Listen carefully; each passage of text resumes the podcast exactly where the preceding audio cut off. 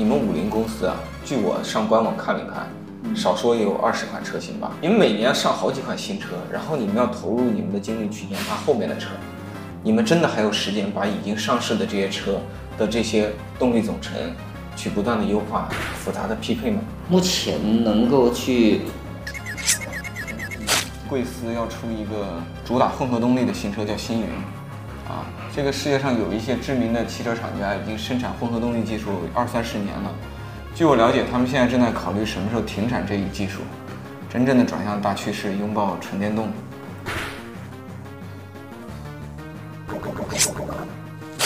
二零二三年的九月六号，嗯，贵司还要在后续出一个新车，嗯，搭载混合动力技术，嗯。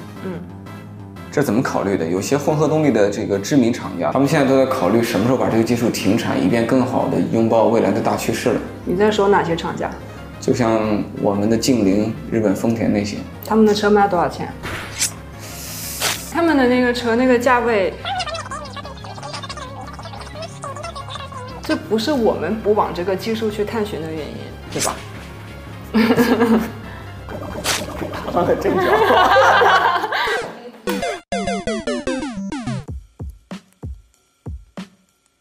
电车在三四线第四站来到了柳州。既然到了广西省的柳州市，咱必然要拜访一下五菱这个当地的大企业。到了五菱，我们还突然了解到呢，这家过去以五菱宏光爆款小面包车纵横大江南北，以宝骏七三零多功能乘用车霸榜这个畅销车第一名的榜单，以五菱 mini EV 啊小电动车横空出世。这么一个屡屡推出创新独特产品的厂家，要发一款新车，名叫五菱星云。这款 SUV 最大的特色其实就是它的动力组合系统，既不是纯燃油，也不是纯电动，还不是插电混动，拿不了绿牌儿，也不算燃油车的情怀作品。对此我就有很多的疑问，所以呢，我就带着一个比较挑剔的态度啊，质疑的态度，轮流跟他们的工程师、市场营销团队做了长时间的这个交流。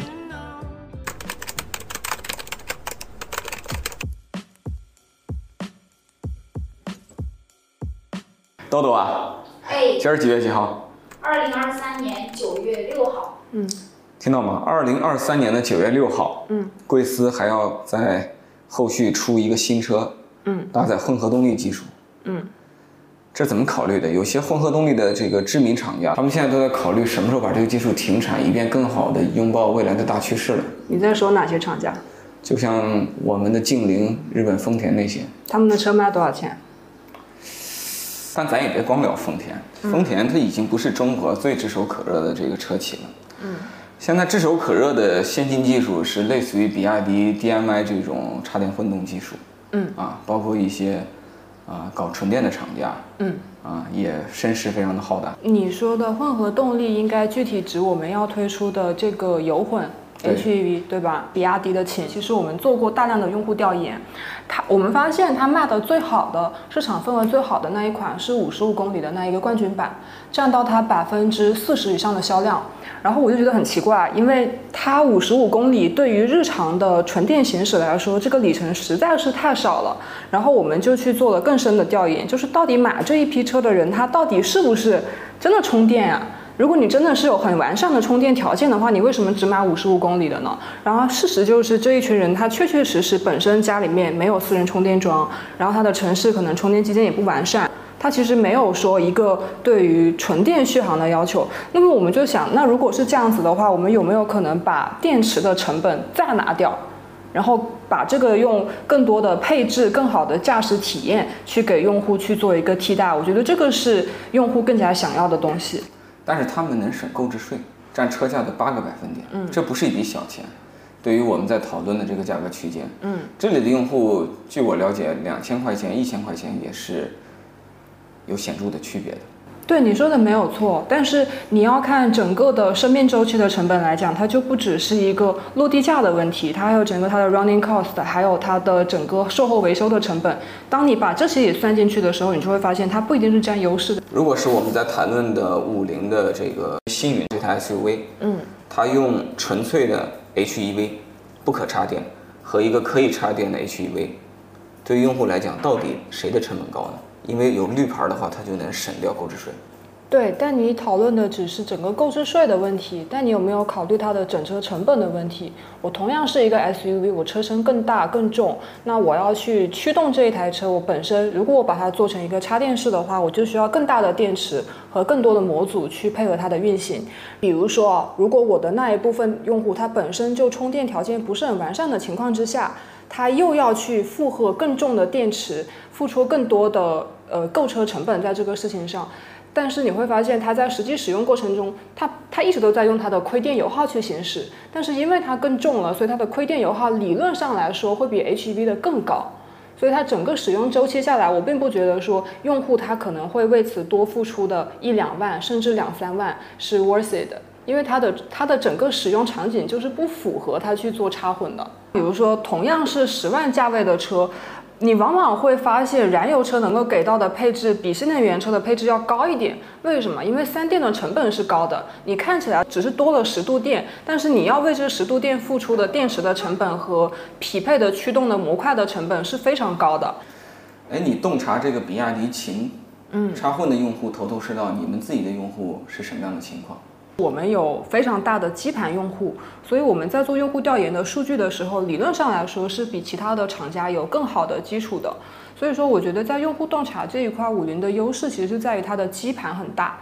呃，我自己在看我们星云最近有一部分用户其实都已经达成成交了，在这个阶段愿意第一时间去相信你、购买你，甚至在你价格还没有出的时候都提车了。那你觉得你们的用户最关注什么？你刚才只跟我讲了你的基盘很大，然后你也了解他们。OK，那他们跟比如说比亚迪秦 DM-i 的用户或者一台哈弗 H 六的用户相比，嗯。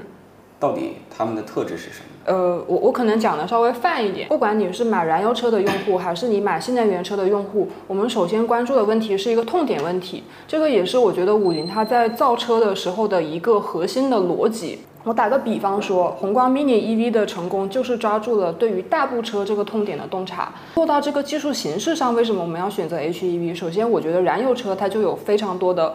几大痛点吧，第一个油耗最大的痛点，第二个配置，呃，第三个动力驾驶体验，这三个基本上是大量的调研当中我们得出的共性。然后你会发现很多厂家在这个方面没有提出一个能够针对痛点的解决方案，他们是针对先进性的解决方案。元宇宙来了，车企也纷纷跟进元宇宙；Chat GPT 来了，车企也纷纷开始搞各种 GPT 上车。不管你是呃动力驾驶体验，不管你是续航，不管你是油耗，不管你是配置，这些我都能够给它达到一个相对均衡的最优解。这个是我们要抓到的痛点。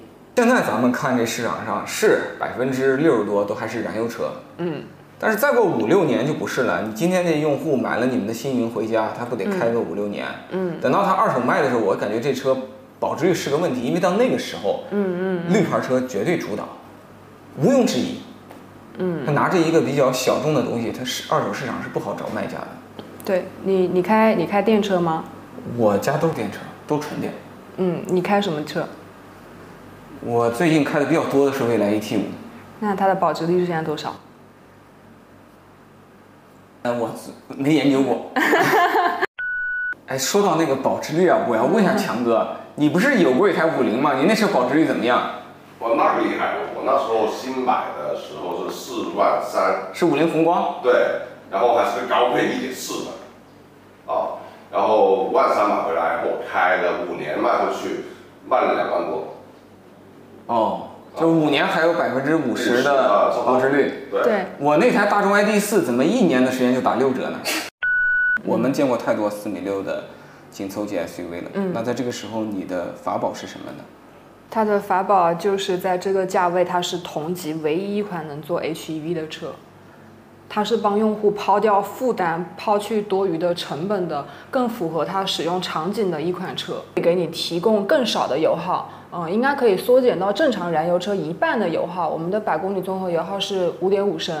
然后同样的情况下，我的动力还更强，加速响应还更快。我的动力的话，其实一脚踩下去就是快速的动力反馈，它不会像燃油车一样需要等它的功率爬升，也不需要去等那个动力的爬坡，对吧？然后再加上我的配置上也不输，就是我的所有的呃车机智能配置都是差不多的，很可能就是燃油车的一个最优解，而且是最终的形态。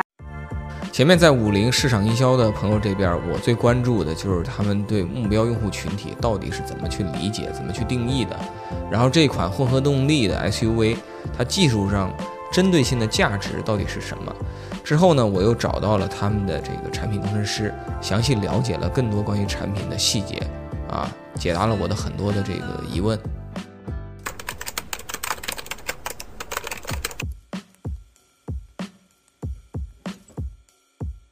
那之前一直有一种坊间传言啊，就是说这个混合动力的前辈们搞了很多的这个专利壁垒，以至于你是非常难跟进的。里边有一些东西可以跟大家分享一下吗？呃，所以说技术壁垒这个东西，更多的是在箱子的那那块扭矩传递那块，确实有一个很大的壁垒，就是呃丰田的那个一个它行星齿轮那个专利技术。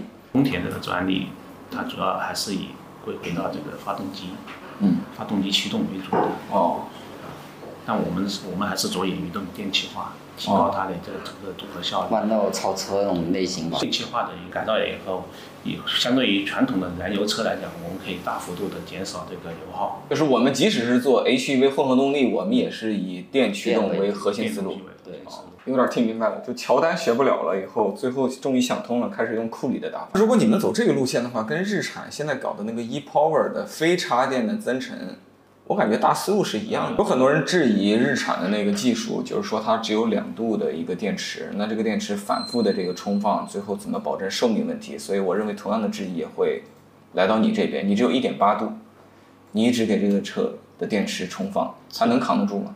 这个没问题，我们刚才说过了，我们我们的整个验证系统里面，我们包括这个多次的这种充放电。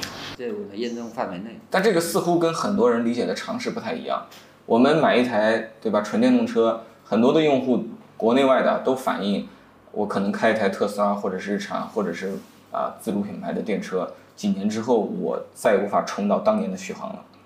而你是一个小的多的电池，你可能一直在被反复的这个重放，你的循环次数非常多，所以你你你到底怎么在技术上解决这个问题呢？其实，其实我的理解哦，如果这这拿着水来这水桶来讲，它可能一般的那种大电池可能会因为你时间用的久了，我下面存有淤淤泥了以后，可能我的使用量可能会变会变减少，对吧？嗯。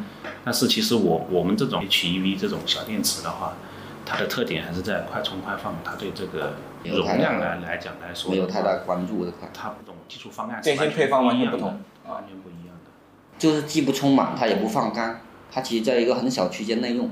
哦。它你你其实就一个人一直早睡早起呗，不熬夜，保持健康的生活方式，活得更久一点。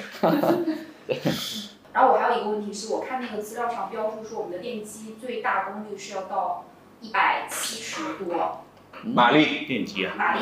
马力对，然后但是其实我们的电池相对来说是一个比较小的度数，所以我们是否能够让这个电机在起步的时候就达到最大的嗯，功率？好问题。起步的主要更多是看的是扭矩，它其实起步扭矩其实很大，但是它功率并不大，嗯很小。然后等你那个车速上来之后，发动机也已经开始介入了，它的转速已经拉拉上来了，就可以弥补掉一部分的那个动力，就是功率上的功率就会补偿上来。嗯，然后我们配备的这个动电池，虽然它电量很小，但是它属于功率型电池。功率型电池它的那个放电的功率会很大。这个电机在真实的这个驾驶当中，到底它最大能达到的功率是多少？能达到那个一百七十多马力？在全热门的时候是可以的。那会不会存在一种情况，就是五秒真男人？首先说，如果是真的有用户用到了这个一百三的千瓦这种急加速，它的使用的时间，它也不会说持续的进行一百三的加速。那个，因为如果你持续一百三加速的话，很快就那个车速就超了。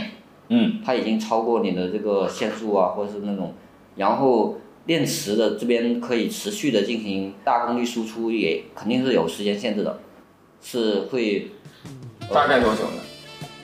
大概十秒吧。十秒，哦，比比你想象的多一倍。嗯，那个发动机这边也会快速补上啊，它不是说那个呃，发动机这边就不工作，在这十秒内，它肯定是很早就已经补上去了。咱们这个车肯定也是相对来讲性价比非常高，面对的人群也是非常在意这个经济实惠的。嗯。但是你们做混合动力没几年啊，我是你的用户的话，我怎么知道你这个产品足够的可靠呢？你所有的这些技术先进、节油，在可靠性不能够保保证的情况下，就是过眼云烟。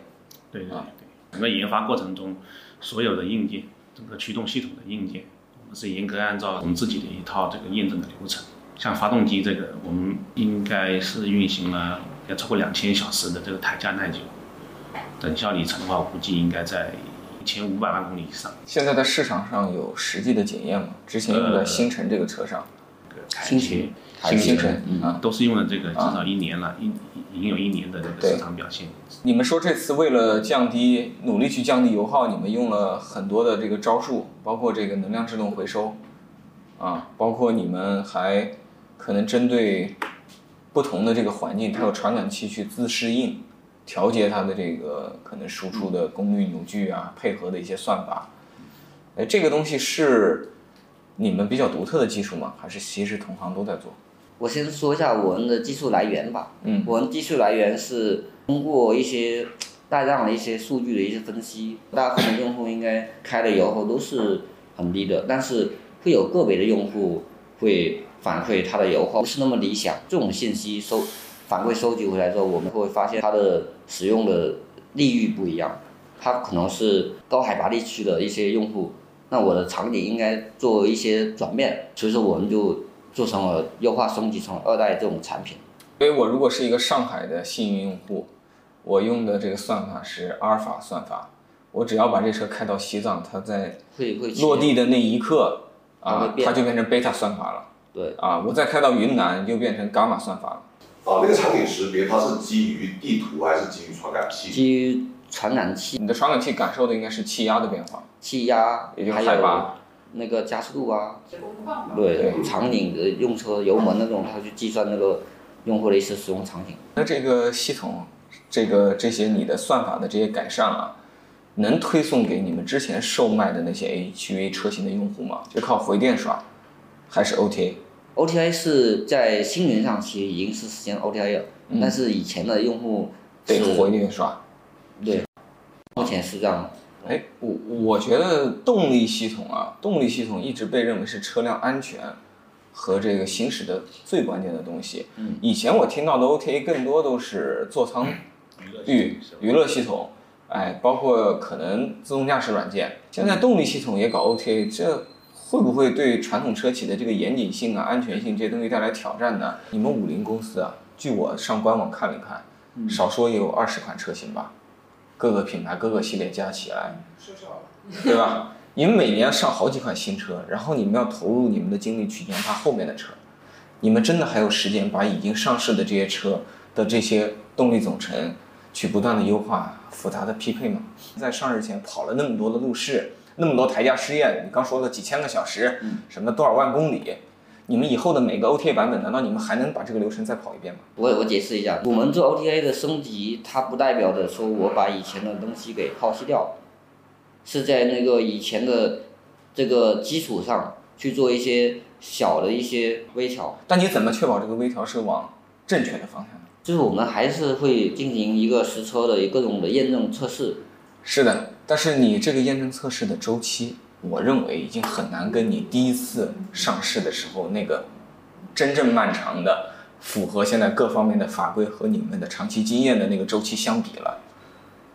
这是我要提出疑问的地方。对你的疑问，我我来说明一下吧。其实很简很简单一个道理，就比如说我盖栋楼，我前期上市前呢，对这个产品的研发盖楼肯定是盖的最多的。比如说我这个楼我已经搭好了，我要做一个十五层。我已经搭了四层了，然后这些都是我们经过基准的去测地基啊，去挖的一些东西。中国遍布这么大，嗯，精度纬度跨度这么大，然后用户群体场景有这么多，我还是要结合实际情况去看。就上市发布前是造楼，那个发布后的 OTA 更像是室内装修，但承重承重墙不动，承重墙不能动，对吧？这个防火墙不能动，然后你动了一些可以动的东西。这次来广西，我们开的基本上都是五菱，有混合动力车，有纯电动车。我们跟很多的市民朋友们也做了很多的交流，去了五菱的门店，去了记载柳州工业的这个博物馆，也去上汽通五菱企业里转了转，啊，做了参观，做了这个采访。其实感受真的还挺多的。我觉得第一点就是这企业它落户在柳州这么一个国内典型的三线城市。可能赋予它一个独特的竞争上的优势，就正因为不在北上广深，他特别理解不在北上广深的广大的这个中国的普通人，他们有怎样的居住环境，哎，家里有没有充电桩，出门充电方不方便，买车时候预算是什么，真实的用车场景和需求到底是什么，对产品体验的这个。呃，取舍和这个所谓的北上广深的人民的这个取舍是不是有一些区别？哎，我觉得他们是非常理解这个事情的。你比如说新能源这回事儿吧，你要是在上海居住呢，你可能看那上海车展就完全是电动车展了啊，电动车的媒体声量特别大，网友关注度特别高。但你从市场的表现来讲，现在一半儿以上的市场份额还是纯燃油车。哎，充电这件事情，你真到了。一线、二线以外的广大的城市、县城、乡镇它还是相当有挑战的。如果说你买台车，你的充电条件无论在家还是在外，确实非常的不好，非常不方便，啊，思想上你也不想去充电，那么其实一台混合动力车会比一台可插电的混合动力车更加符合这用户的真实需求。从成本上，即使考虑到购置税的这个差异，它也是长期来讲更划算的。这里边呢，就有一个很现实、很合理、很真实的市场需求是存在的。五菱现在就冲这需求，推出了自己的混合动力的新车五菱星云，哎，奔着去的。虽然说今天在网络上做技术是政治正确啊，但很多时候技术研发的能力大家都有，只要真的肯投资，都能做技术。但最关键的是，你要洞察清楚你的技术为谁而做，到底解决它的什么问题。这是你想明白了，你才有可能敢于做大多数人不做的那个选择。多年前，你看理想不就这样吗？大家创业都搞纯电的时候，理想搞了个增程。他认为增程不是说能解决所有人的问题，但能解决相当一部分人的问题。